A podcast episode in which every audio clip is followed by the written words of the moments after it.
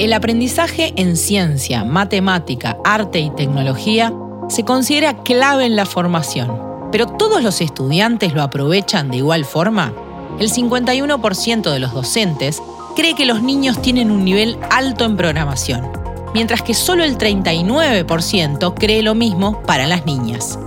En este episodio hablamos de STEM con mirada de género, desde Ceibal aprendiendo del futuro.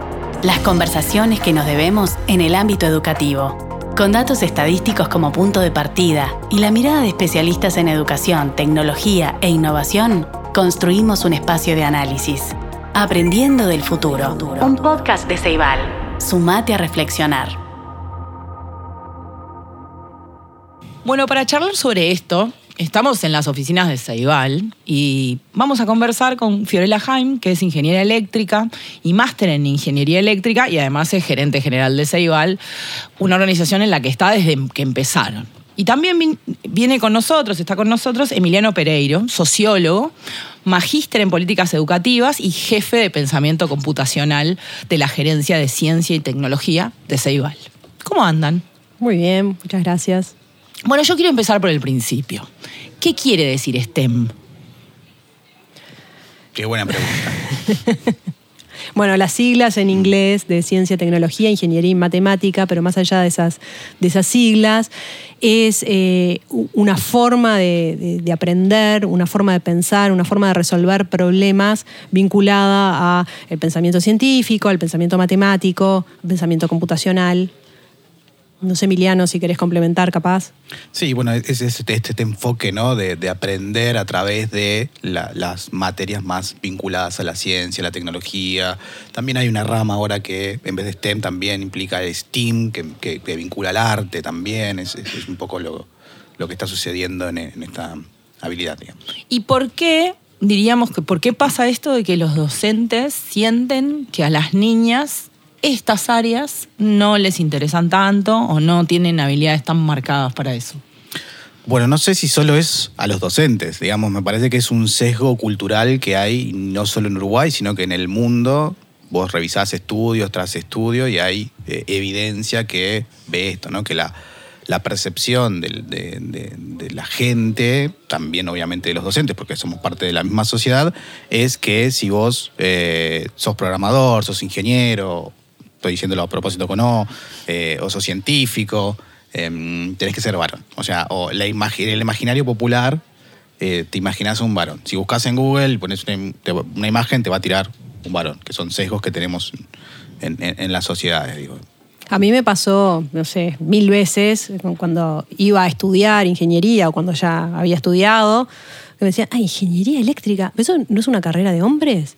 Y la verdad que con los años yo cada vez estoy más convencida de que es una carrera para mujeres, es ideal para mujeres, este, desde la estabilidad que te da, la posibilidad de encontrar trabajo, la flexibilidad para armarte tus propios horarios, el amplio espectro de, problemas con gran impacto social que podés eh, resolver desde áreas súper diversas, que son de la salud, la educación, el medio ambiente. Bueno, hay, hay un montón de, de temas súper interesantes donde se puede ver el aporte que eso también es muy, muy gratificante, la creatividad, la posibilidad de trabajar con equipos bien diversos. Entonces, eh, son esas cosas que a veces están como en la sociedad toda, y bueno, y los de nuestros docentes son parte de esa sociedad, no, no, no son extraterrestres, eh, que, quedan como esas, esas percepciones. Y la verdad que eh, lo, lo que nos preocupa a nosotros es el efecto que eso después tiene con las niñas porque eh, nosotros vemos que, las niñas en las pruebas, eh, las de Bebras, el de pensamiento computacional, eh, les va igual que a, los varones. Pero hay evidencia a nivel internacional, hay un estudio de 2019 en Italia, que las creencias de los docentes influyen mucho en el desempeño futuro de sus estudiantes mujeres y después en las opciones que toman. Entonces, es un tema para, para accionar, para preocuparnos, para cambiar, porque lo que está atrás de esto, además de que está bueno que todos tengamos las mismas oportunidades de hacer lo que querramos y que podamos tener opciones y que, es un tema de, derechos, de justicia, hay un tema que eh, la, la calidad del trabajo que hacen las empresas aumenta muchísimo con equipos diversos. Y eso también es algo que está desde 2017, hay varios estudios que, que, muestran claramente eso y las empresas lo saben, por eso las empresas de tecnología acá en Uruguay ahora están buscando también mujeres, o sea, una parte que es porque, bueno, porque está bien, pero hay una parte que es porque le genera más valor y, eso es el fin de las empresas, generar valor. Sí, siguiendo con esto que decía Fiorella, también un poco pensemos cuando nació la, programación o, las carreras de ingeniería en computación, las matrículas y la gente que trabajaba eran mujeres, eran principalmente mujeres las programadoras. Luego hubo un cambio que nos lleva ahora a tener mucho menos mujeres en la industria y en la academia en, en, áreas de programación. Esa historia está como invisibilizada, o estuvo mucho tiempo. Eso de que el origen y el inicio tenía mujeres, en realidad es un relato que muchos no sabíamos. Muchos no saben totalmente, y, hace parte de este estereotipo nuevo que tenemos de que los programadores son como yo, de lentes, eh, soy sociólogo, igual no soy programador, de barbita y no una, una, mujer que trabaja en programación, que hay, que hay muchísimas y muchas en la, en la historia. De hecho, bueno, en, en, la matrícula de, de, la Facultad de Ingeniería, o sea, la matrícula general de Uruguay de educación terciaria está feminizada, ¿no? Hay 60% o más de mujeres contra un 40% de hombres. En la Facultad de Ingeniería es al revés, o sea, es más masculinizada que, que feminizada. Bueno, ¿por qué? qué? ¿Qué pasó en esos años que nos hizo cambiar a, Sí, no tantos años. Este, yo te diría que hace 20 años más o menos, en, la carrera de ingeniería en computación concretamente, tenía 50% de mujeres y hoy tenés un 20%.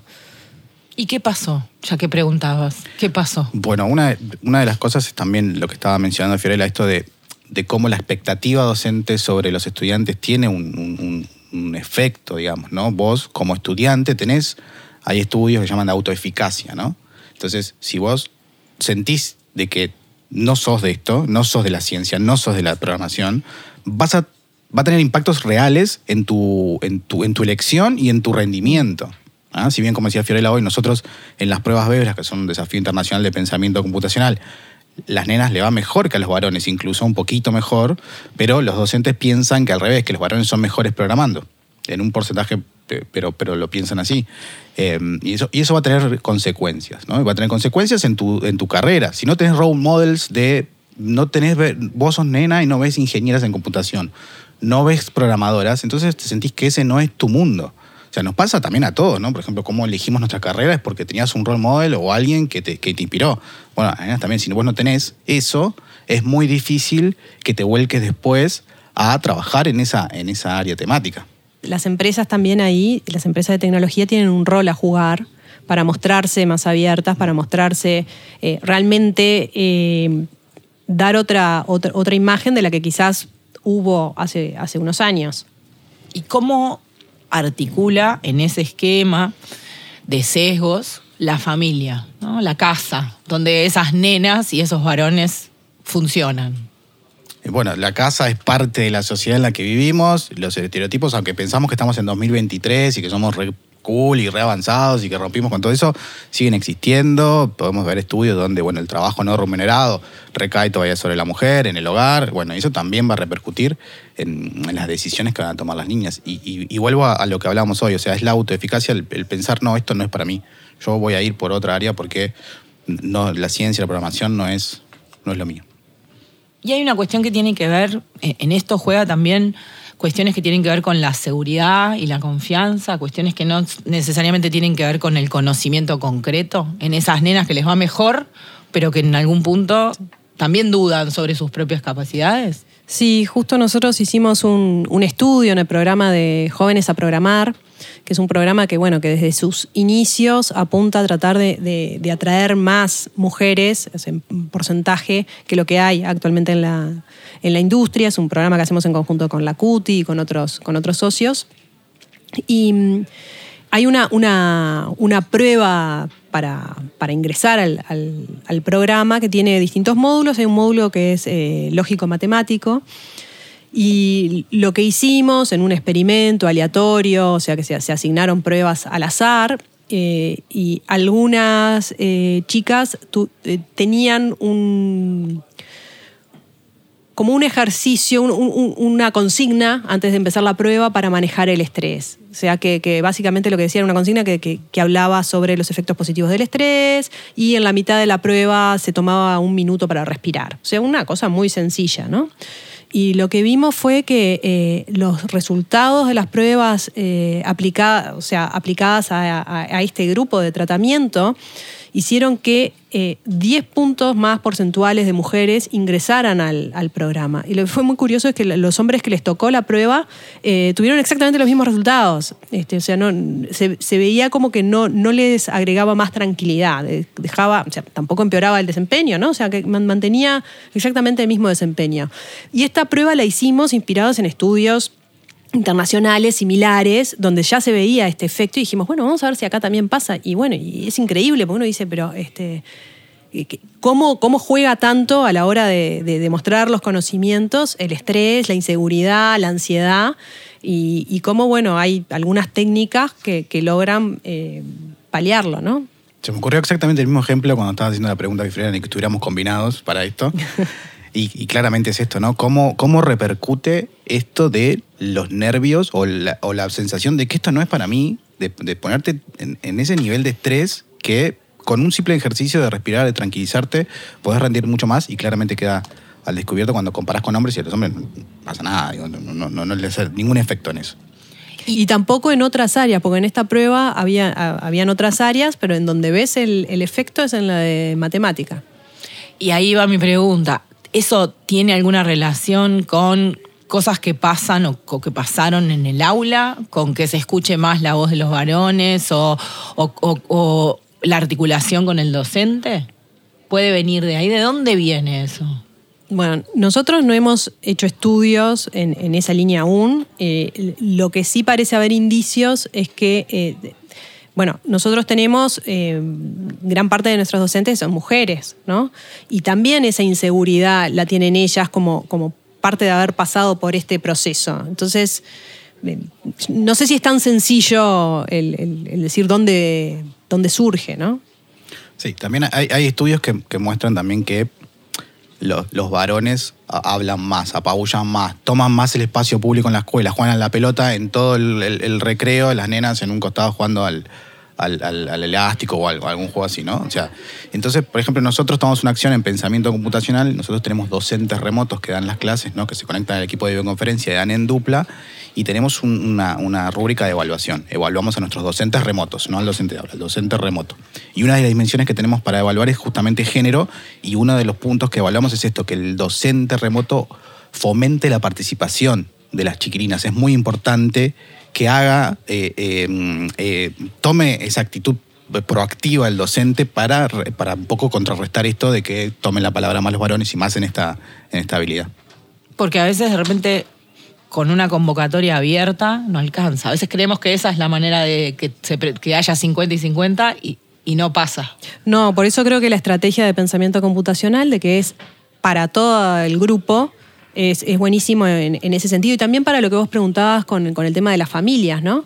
Pues entonces las familias lo ven también más natural. Bueno, sí, es un tema más, es una de las competencias ahora que están en el marco curricular. O sea, este, es para todos, no, no, no, no tiene género, es una habilidad más que hay que, que hay que tener, que hay que desarrollar. Yo creo que eso también fue, fue un acierto del, del programa.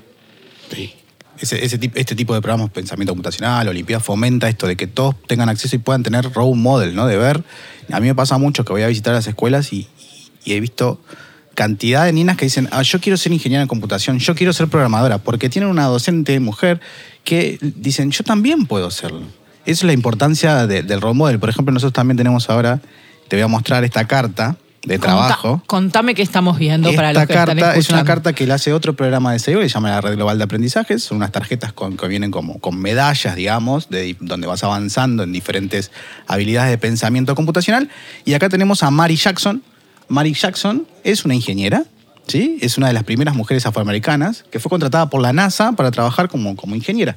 Y son, bueno, como hablábamos hoy, historias que no se conocen, que hay que recuperar y mostrar a las niñas. Nosotros este año también estamos haciendo un piloto en grupos de primero y segundo de escuela, con pantallas interactivas, eh, usan ahí un programa que se llama Scratch Junior para, para ir haciendo programación por bloques con, con niños y niñas bien, bien chicos. Eh, y por lo que vemos de, de- de estudios que hay, cuanto antes se entra en contacto y se ve, se naturaliza mucho más y, se pierden esos miedos que a veces no, no- no sabemos por qué está ese miedo a la matemática o ese.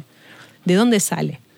Exacto. Una clave es el, el igual acceso a oportunidades, que todos tengan acceso a esto. Y una de las cosas es, bueno, estos programas que tienen Ceibal y la tecnología también influye mucho para que todos puedan alcanzar y tener ese acceso, pero también hay que tomar acciones correctivas porque eh, es como una carrera, ¿no? Algunas las nenas parten de más atrás que los varones. Entonces no, no es solo darle el, acceso a las mismas oportunidades, sino que también acompañar un poco para nivelar la salida. Después, bueno, lo que pase, pero por lo menos asegurarte las condiciones de salida para ambos. O sea, como por ejemplo con esto que hablábamos Mary Jackson, con esto de Bebras que también te muestra a nosotros.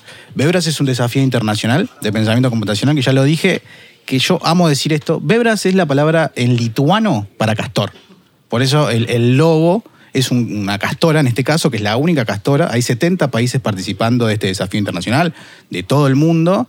Son todos castores varones. Nosotros dijimos, bueno, vamos a hacer una castora se llama DAI, y el nombre se lo pusieron también las, chiquilinas. Hicimos una votación en, la plataforma CREA de Ceibal y le pusieron ese nombre DAI. También es parte de, este, de esto de, bueno, de seguir mostrando que esto también es para, para ellas. Y, y vos, Fiorella, hablabas de- del, caso de las placas. Y, ahí hay como un caso que me, me interesa como también preguntarlo en general. ¿por qué no alcanza solamente con decir todos y todas pueden anotarse o todos y todas pueden venir, sino que a veces hay que ser proactivo y dirigirse específicamente a las poblaciones de niñas?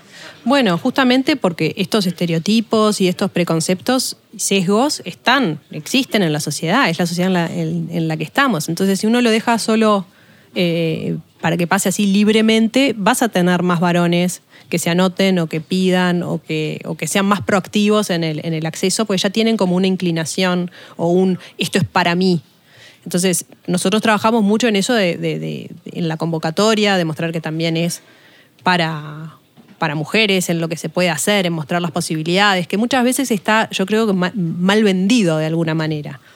A ver, eh, no es que eh, nosotros digamos que todas las niñas tienen que ser ingenieras, no, no, no ese es el planteo, pero las que quieran hacerlo, que sepan que tienen esa, esa opción, que es una posibilidad más. Y cómo, cómo si tuviéramos como que, que pensar en qué otras cosas, o digamos, qué tiempo, porque es un proceso, ¿no? Esto, esto pasó durante mucho tiempo, y si hiciéramos todo bien, ¿cuánto tiempo nos llevaría llegar hasta un lugar donde todas las niñas que quieren Le voy a preguntar a. ChatGPT a ver si me da esa respuesta. Yo sé que es Hay una que ver pregunta bien- difícil. Bueno, ahí este, Emiliano creo que dio también una, una clave más y un aspecto más. Este, en, en todo el tema este de inteligencia artificial, como en todas las otras ramas de tecnología, adquiere más relevancia todavía eh, en la presencia de mujeres en los equipos de desarrollo para justamente eh, evitar sesgos y evitar reproducir lo que ya hay. O sea, este, las inteligencias artificiales, como ChatGPT, se entrenan en base a datos históricos que tienen embebidos sesgos y bueno, eh, ahí hay que tener intervenciones, digamos, específicas y a propósito para corregir esos sesgos que pueden existir. Entonces, eh, podría ser interesante el experimento de preguntarle a, a- a ChatGPT a ver qué, qué dice y teniendo en cuenta de, de dónde viene, ¿no? O sea, su cultura. Totalmente, es un tema humano, el sesgo humano y no es un tema de inteligencia artificial, sino es un tema estrictamente humano, ese sesgo. Eh, nosotros en pensamiento computacional, no sé si querés contar que a vos te gusta mucho la vaca, es una buena mascota de apartamento, para ver el tema ese de los datos y los sesgos. Bueno, ahí sí es porque es muy, es muy divertida, me parece que es muy, muy claro un- una unidad que, que- El título ya me, me resulta. Ya me, ya me agarraron atrapa, con ¿no? el título, sí. Este, no, eh, tra- trabajan con un modelito de inteligencia artificial al que entrenan con imágenes. Es un clasificador de imágenes y clasifica en animales que son mascotas de apartamento o de jardín o de granja. Y bueno, y le van dando fotos y va entrenando el modelo y en un momento queda entrenado y le ponen una para que clasifique, que es una vaca, y le da que es una excelente mascota para apartamento. Eh, me la imagino adentro de un apartamento. eh, Y surge porque en realidad las imágenes que se utilizan para, para el entrenamiento, lo que tienen en común todas las mascotas que usan para entrenar para, para el apartamento son marrones del mismo color. Entonces, cuando el, el modelo extrae características que tienen en común con su entrenamiento, la característica que extrae es, bueno, está todo, todo mascota marrón es de apartamento. Esa es la conclusión que saca. Entonces, cuando le das una vaca, lo clasifica ahí. Entonces, muchas veces, esto es- por supuesto después se entrenan con más imágenes y el modelo clasifica bien. Eh, es para mostrarles a los chiquilines y que aprendan también, porque bueno, parte de lo que desde el sistema educativo tenemos la, responsabilidad de hacer es desarrollar el pensamiento crítico, más hoy con todo lo que la inteligencia artificial también trae de deepfakes y de imágenes falsas y de, bueno, cómo es que funcionan eh, estos modelos, eh, cómo, cómo es que el set de datos con el que son entrenados influye en su performance y si bien esto es muy, muy- como muy obvio y muy básico, le- le- les sirve mucho para verlo, porque bueno, son ellos mismos los que están haciendo el entrenamiento de- del algoritmo, del modelo, y que están viendo bueno, lo, que, lo que pasa. Pero volviendo a tu pregunta para no sacarle la jeringa, como se dice. bueno, yo no tengo la respuesta, digo, me parece que va a ser un proceso largo donde vamos a tener que hacer mucha política pública, política educativa para, para corregir esto, en, bueno, como decíamos hoy, ¿no? Por lo menos en asegurar la igualdad de oportunidades y, y asegurar que todos salgan del, del mismo punto de partida. Y después, bueno, tener que eh, instrumentos para poder medir si eso logra corregir. Sí, yo ahí este, eh, creo que soy un poco más optimista. Creo que si ha- hacemos algunas cosas, al- al- algunas cosas bien, como vos decías, puede ser bastante rápido. Eh, estos movimientos suceden en, en pocas generaciones, no, no, no hay que esperar eh, siglos y me parece que digo, nosotros ya hemos visto, mismo en Jóvenes a Programar, que mencionaba en este programa, nosotros en el 2019 hicimos una edición solo para mujeres y ahí vimos que las mujeres que se postularon a esa edición eran mujeres que no se habían postulado nunca antes, eh, de, contextos socioeconómicos más bajos en promedio, con menor eh, formación en promedio. Y, y eso nos da un indicio de que es bueno, fue, fue una forma de decir este programa es para vos y de llegar bien específica y que tuvo resultados en, esa convocatoria inmediatamente. Entonces creo que no, no es algo que, sea, que, que esté tan lejos o que sea tan. eh, que lleve tanto tiempo. Por supuesto que hay, eh, digo, eso sería en condiciones ideales que no son las que están. Entonces, Sí. Y, como país, Uruguay, o sea, en, la cuarta revolución industrial, donde el mundo digital cada día impacta más, donde la inteligencia artificial tiene este rol que, va a tener en el futuro, no podemos darnos el lujo. Hoy por hoy estamos con déficit en la academia de, personas, en la industria de personas. No podemos darnos el lujo de dejar al 50% de, de las mujeres. Si lo pensás como utilitarista, diga, no te importa el, tema de, de género, pero no puedes darte el lujo de tener 50% de, de tu población alejado de esto que te va a, a dar el- una instancia de desarrollo en el futuro. Sí, sí, y son las dos cosas, ¿no? Es en cantidad, porque te estás dejando 50% afuera, y es en eh, calidad de las soluciones, que un poco al principio lo mencionábamos. eh, vos tenés un equipo diverso y te va a rendir más, eso está medido. o sea, Sí. no- Y además tendríamos, eh, eh, es- digamos, es posible pensar que tendríamos una ciencia, una tecnología, un arte diferente, ¿no? Sí. Nutrido por miradas, por cabezas, por, por trayectorias distintas. Hace- poco leía, por ejemplo, ¿vieron los, los crash test dummies para los...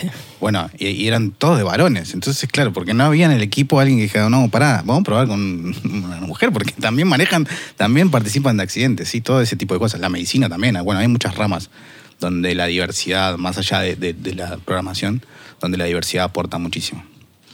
Y volvemos, yo preguntaba por la familia hoy más, más temprano, hace un rato, y, y en esto de qué acciones, ¿no? Si yo me pongo en la, en la piel de, de- una familia, de unos padres, de unas madres, de cualquier miembro de la familia, ¿qué cosas puedo hacer para, para estimular esto en, en- las niñas de mi familia? ¿Hay maneras también desde la casa de cambiar determinados sesgos, de- de pensar más conscientemente qué estoy haciendo, qué discursos estoy teniendo? Yo creo que eh, para empezar, no desestimular, ¿no? Ya eso sería un gran paso. Porque a veces venimos, como decías vos hoy, venimos heredando el miedo a las matemáticas, por ejemplo, ¿no? Ya Sí. es como una, cosa, una saga. También es esto, es también comunicarle a esa familia que es parte de la sociedad esto, ¿no? Porque también está en la familia este sesgo y también hay muchas familias que tampoco tuvieron un model. Yo, por ejemplo, soy hijo de, padres que no son escolarizados en, educación terciaria, no tenía un role model en mi casa de, bueno, ¿qué hago con la universidad? Entonces, ¿cómo hacer para, para, para paliar esto? Vamos a lo mismo, ¿no? O sea, que todos tengan por lo menos las mismas instancias de salida y sería también, o sea, hacer política para que esas familias entiendan que sus hijas también pueden estar eh, en este mundo. Porque uno piensa además que de repente cuando, corregime Fiorella si me equivoco, pero cuando vos decidiste ser ingeniera, no eran tan populares los ingenieros, no eran los héroes como ahora, ¿no? Entonces también uno piensa eso, ¿no? O sea, hay como una construcción de que es una carrera que da, o un, un grupo de, de áreas que dan niveles de independencia grandes, donde uno puede tomar decisiones, campos donde puede elegir y donde puede participar en un montón de cosas que modelan el futuro, ¿no?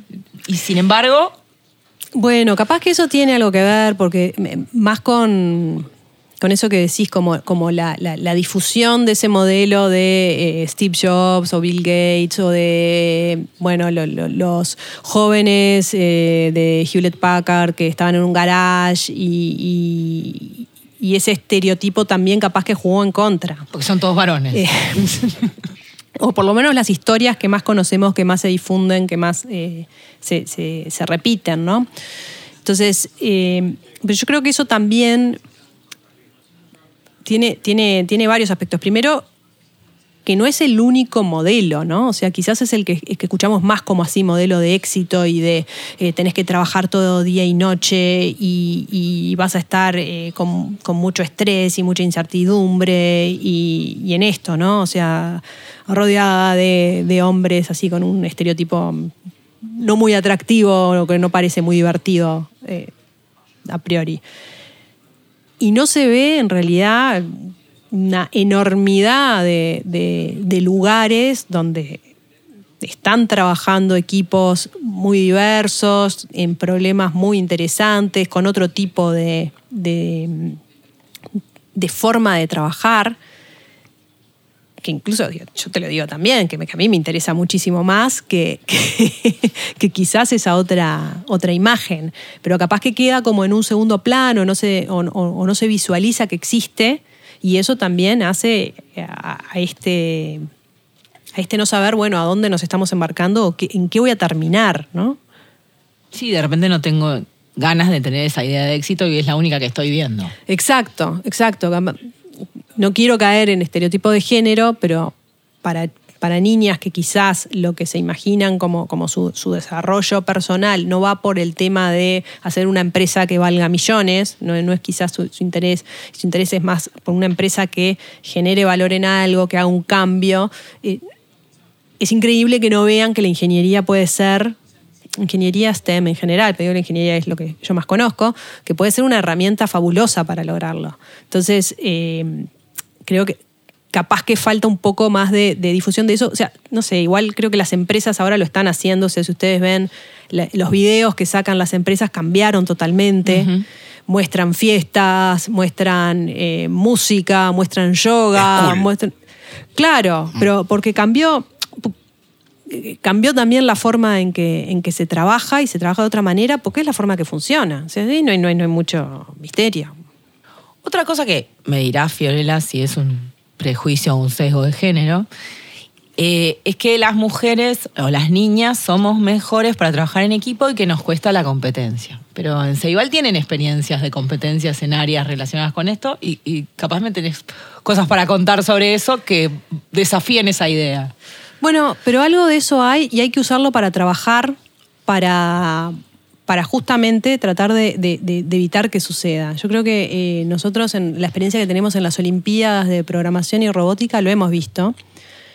Hemos visto que, quizás les cuesta más a las chiquilinas este, plantearse esa posibilidad de, de competir, eh, por más que tenemos muchas chiquilinas que sí, que, que se entusiasman y lo hacen, y les atrae más la idea de eh, trabajar en equipo, de desarrollar un proyecto, de profundizar más en algunos temas. Creo que, por ejemplo, en la línea de First Lego League, que nosotros tenemos ahí un, un, una de las áreas de la Olimpiada que, que es una competencia en robótica, pero que tiene esos dos aspectos, ¿no? Tiene la parte de la competencia y la parte de la colaboración, se combinan bien y promueve un poco más también esa, esa participación de las chiquilinas en una competencia que está bueno que también desarrollen ese, eh, esas habilidades y esos aspectos, sin perder las cosas que disfrutan más. Entonces me parece que, que engancha bien. De todas formas, nosotros, vos preguntabas, hoy, bueno, ¿qué se puede hacer? ¿Qué acciones hacer? Yo creo que acá una de las claves es las acciones que que muchas veces se, tratan de hacer con las mejores intenciones, medir qué efectos tienen. Entonces nosotros desde Ceibal desarrollamos un tablero de indicadores para medir la brecha de género en todos nuestros programas STEM, de forma tal que cuando tomamos acciones sepamos si tienen resultado o no y qué, resultado tienen. Y en las Olimpiadas, que este año tenemos la, décima Olimpiada de Programación Robótica y Videojuegos, hemos hecho muchas acciones diferentes en la convocatoria, en, la forma de trabajar, en, los roles que toman las niñas, en, las jóvenes, las adolescentes en sus equipos, justamente para ir promoviendo mayor participación y mayor conocimiento. Y, algunas funcionaron y otras no. Entonces, me parece que eso también, lo que, lo que no funciona y lo que, lo que no resulta como uno espera, también es valioso. Y también por eso nosotros pusimos a disposición ese tablero de, indicadores y la metodología que usamos, pues nos parece que otras instituciones que también están preocupadas por el tema y que también están trabajando por el tema, lo pueden tomar para, eh, bueno, eso, saber si lo que hacemos sirve o no sirve, porque al final del día eh, es eso. Es una metodología muy sencilla, eh, parece que, que, agrega valor también, también ahí. Y vos hablabas de roles, y yo pienso, eso, ¿no? En un equipo no alcanza con que la mitad sean nenas y las mitad varones. Tal vez, tal vez es interesante hacer un doble clic sobre qué, qué roles tienen en un equipo esas Capaz nenas que en algún equipo este, toman más roles y están en un equipo todo de nenas que en un equipo mixto donde quizás prefieren relegarse más o son relegadas también, eso a veces van, en los dos lados a, tareas más de comunicación o de, gestión y no tanto a las tareas de, programación y armado de mecanismos. Sí, eso también lo hemos visto y también por eso es importante promover los roles y que no sea solo, bueno, forman parte de un equipo, pero, pero en una tarea, digamos, este, no, no vinculada a la, programación y a la, robótica o accesoria, que también son, a ver, son todas importantes, no es, que, no es que no sean importantes. La parte del diseño, la parte de los guiones, son todas partes importantes para que todo funcione.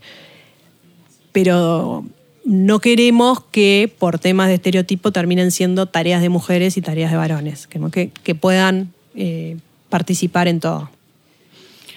Y para los que nos están escuchando pero no viendo, algunos nos ven, otros nos escuchan.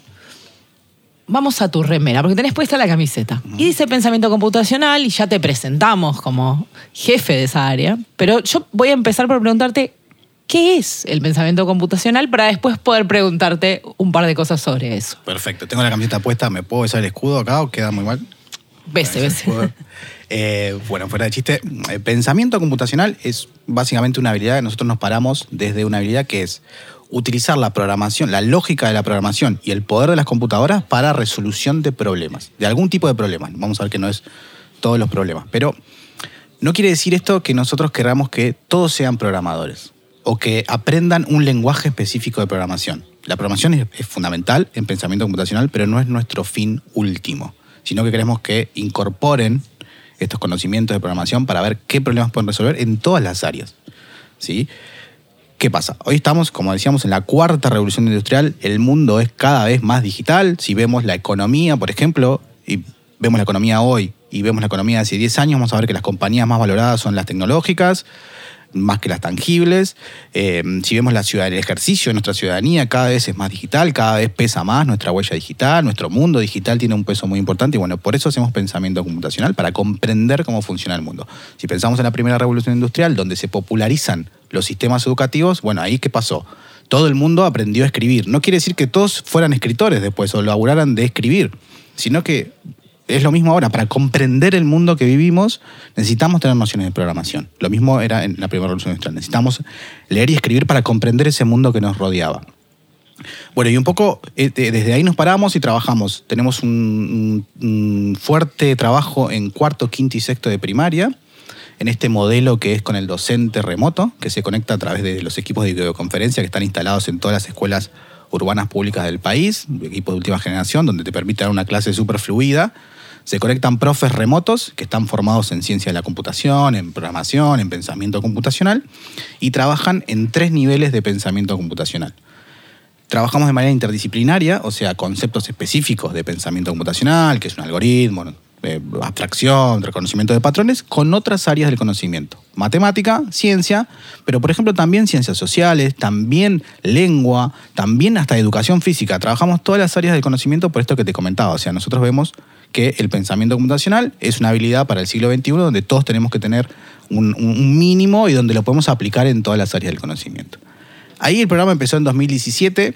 Cuando yo, yo empecé a estudiar este tema en esa época, en el mundo había muy poquito, muy poquitos sistemas educativos introduciendo esto. Uruguay fue pionero y hoy por hoy, si ves los últimos informes, por ejemplo, de Europa, de, de Bocconi, vas a ver qué pasó de muy poquitos países a casi todos los países están introduciéndolo de alguna manera, ¿no? O voluntaria o, o obligatoria dentro de sus sistemas. Nosotros hasta ahora veníamos de forma voluntaria, o sea, la maestra tiene interés de participar, escuchó, una colega le dijo, che, esto está bueno, anotate, se inscriben y bueno, empezamos con 50 grupitos en 2017 y hoy, en 2023, tenemos 3.766 grupos de primaria. Esto equivale a 72.000 niños y niñas que están trabajando en pensamiento computacional. Más de 3.000 maestras que dijeron, me voy a sumar a esto. O sea, es un número muy importante. Estamos hablando de que casi en el 80% de las escuelas públicas urbanas hay al menos un grupo de pensamiento computacional. En mil escuelas en total hay, casi 1960, hay pensamiento computacional. Es un recorrido que está haciendo el país en esto y es de forma voluntaria. O sea, la maestra tiene ganas de participar y participa y lleva a sus alumnos a participar de esto. Y bueno, ha crecido de esta, manera, ¿no? Nosotros hacemos encuestas, por ejemplo, a fin de año para ver diferentes este, eh, dimensiones que les preguntamos y, y nos aman las maestras. La verdad es que lo voy a decir con orgullo. Te iba a preguntar cómo es articular nos eso. aman, nos aman las maestras. Nos aman- me pasa cuando voy a territorio, voy a- yo visito muchas escuelas, me gusta estar ahí, que me cuenten y, y hablar con los chiquilines y con las maestras y están súper contentas. Siempre tienen esto para contarte de, como te decía, de, de las niñas que quieren ser programadoras a partir de esta clase o de niños que tienen alguna, algún problema en otras materias, pero en pensamiento computacional son los referentes y tienen mejor autoeficacia, se sienten mejor, le cuentan a los otros cómo usar Scratch, que es un lenguaje que utilizamos. Eh, es muy lindo eso. Y después en los números de las encuestas también, o sea, nos dan números medio norcoreanos, ¿viste? El 90 y pico por ciento de las maestras dice, me encanta esto, le recomendaría a otro colega, así son las preguntas. Hay que universalizarlo también, el 90% dice que hay que universa- universalizarlo. Y bueno, fue una política que se fue construyendo abajo hacia arriba, ¿sí? porque lo fue formando la comunidad en este crecimiento que te contaba. Y hoy por hoy es una de las nuevas 10 competencias que se introducen en, en la transformación educativa, ¿no? pero porque lo adoptó la, la misma comunidad. ¿Y vos sentís que también fue transformador para, para las maestras? Que, eh, en su propio rol y que esa misma traslación a otras materias que hacen los, los niños y las niñas lo hizo la maestra? Dijo, che, usé tal cosa para dar tal, tal otra. Sí, totalmente. O sea, una parte fundamental de esto es la parte que le pone la maestra curricular. O sea, trabajan en dupla con el profe, pero tiene que entender la maestra de qué viene esto para poder meter su parte curricular y, bueno, y se forman proyectos eh, muy lindos eh, de, trabajo y esto también. O sea, son maestras que después esto lo hacen de manera voluntaria y tenés más de 3.000. Ahora lanzamos una para... Lo más importante también de esto es el apoyo, ¿no? Tienen un apoyo importante del equipo. Tenemos un equipo de territorio que recorre las escuelas, las apoya y tienen al docente remoto. Y este año largamos para los más chiquitos, de inicial 5, primero y segundo, y hicimos un curso de formación, 120 horas, ¿sí? Anotate a estudiar 120 horas de- Bastante. De, programación. Dijimos, bueno, vamos a ver qué pasa. Se anotaron 1.500 y 1.000 terminaron, casi 1.000 terminaron el curso, es un montón. Tenemos un montón de evidencia de viendo a los chiquititos trabajando en programación. Primero tangible, porque hacemos como un trabajo primero con los bloques, más tangible, porque en esa edad, en esa edad es más importante el, tocar, el poder verlo acá. Y, pero después lo llevan a una programación en Scratch Junior, como, como, comentaba Fiorella, que es un, un lenguaje específico para, para estas edades y es impresionante ver cómo el avance y cómo programan. Sí, sí, y además es un curso este que cuenta Emiliano, donde además hay que hacer deberes y hacer entregas y subir eh, trabajos, o sea... Es un eh, curso eh, arduo. Nivel de compromiso alto. Sí, Sí. súper. Bueno, muchísimas gracias a los dos, Emiliano Fiorella. La verdad fue un placer. Me encanta haber venido a Ceibal y haber charlado de estos temas con ustedes. Eh, de verdad, muchas gracias. Gracias a Muchas vos. gracias a vos. Aprendiendo del futuro. Un podcast de Ceibal.